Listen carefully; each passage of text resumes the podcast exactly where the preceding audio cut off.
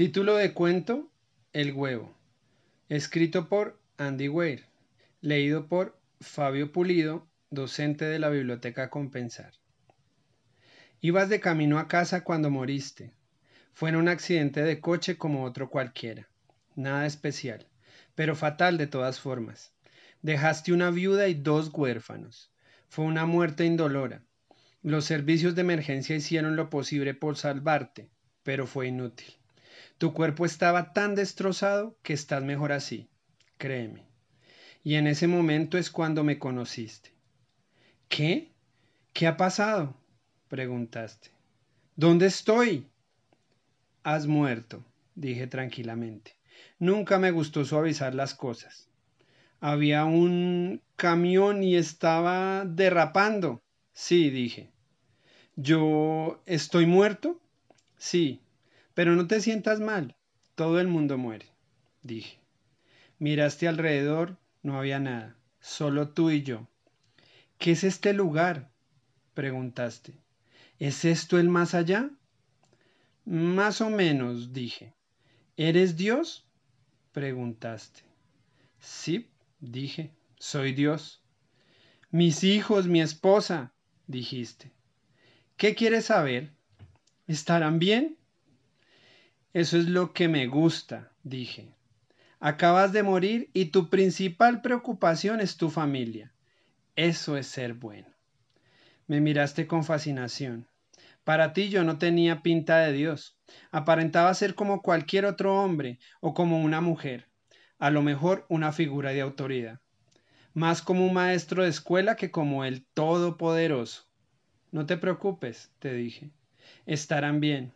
Tus hijos te recordarán como alguien perfecto en todos los sentidos. No tuvieron tiempo suficiente como para empezar a despreciarte. Tu mujer llorará de puertas afuera, pero estará secretamente aliviada. Para serte sincero, tu matrimonio se iba a pique. Si te sirve de consuelo, te sentirá culpable de ese sentimiento de alivio. Dijiste, ¿Qué pasa ahora? ¿Voy a ir al cielo, al infierno o algo así? Nada de eso, dije. Vas a reencarnar. O sea que los hindúes tenían razón. Todas las religiones tienen razón, cada una a su manera, dije. Demos un paseo. Me seguiste mientras caminábamos por el vacío. ¿A dónde vamos? A ninguna parte en concreto es que es agradable hablar mientras caminamos. Entonces, ¿cómo va esto? preguntaste. ¿Cuando nazca estaré vacío? No, un bebé, todas las experiencias y todo lo que he vivido en esta vida no habrán importado? De ninguna manera, te aseguré. Dentro de ti están todos los conocimientos y las experiencias de tus vidas pasadas. Lo que ocurre es que no lo recuerdas. Dejé de caminar y te cogí por los hombros. Tu alma es más maravillosa, bella y grandiosa de lo que tú puedas imaginar. Una mente humana solo podría contener una pequeña fracción de lo que tú eres. Es como meter el dedo en un vaso de agua para saber si está caliente o fría. Pones una parte de ti en el vaso y cuando la sacas ya tienes todas las experiencias que tenía. Has estado en un humano durante los últimos 48 años, así que no te has desperezado todavía y no has sentido tu inmensa conciencia. Si nos quedáramos aquí tiempo suficiente, empezarías a recordarlo todo, pero no tiene sentido hacerlo entre cada vida. Entonces, ¿cuántas veces me he reencarnado ya? Oh, muchas, muchísimas, y en muchas vidas diferentes, dije. Esta vez vas a ser una campesina china en el 540 a.C. ¿Cómo? ¿Qué? balbuceaste. ¿Me mandas atrás en el tiempo? Bueno, supongo que técnicamente sí. El tiempo tal y como lo conoces solo existe en tu universo. Las cosas son diferentes de donde yo vengo. ¿De dónde vienes? me preguntaste. Oh, bueno, expliqué. Yo vengo de un sitio, de otro sitio, y hay otros como yo.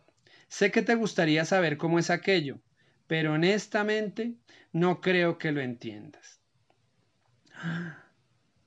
Estabas decepcionado.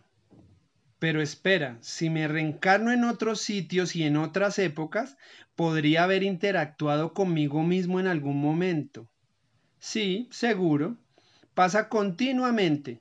Y como cada una de las vidas solo es consciente de sí misma, ni siquiera te enterarás de lo que está ocurriendo. Entonces, ¿cuál es el propósito de todo esto? ¿En serio? pregunté.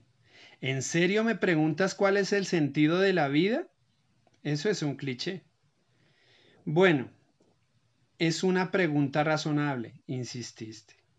Te miré a los ojos. El sentido de la vida, la razón por la que he hecho todo este universo es para que crezcas. ¿Te refieres a la humanidad?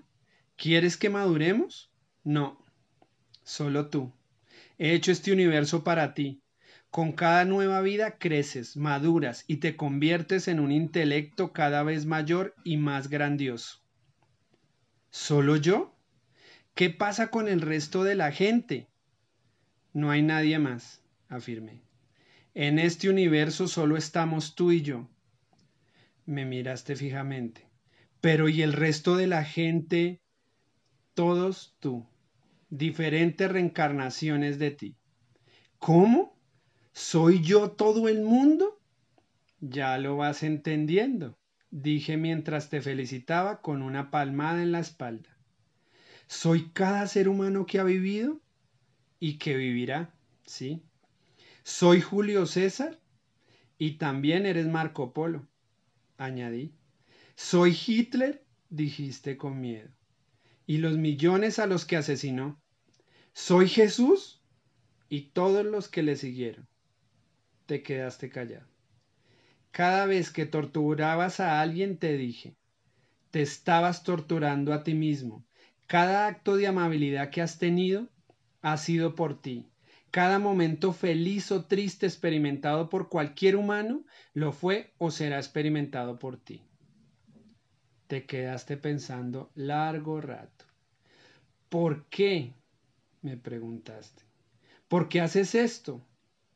Porque algún día tú serás como yo, porque eso es lo que eres. Eres uno de mi especie.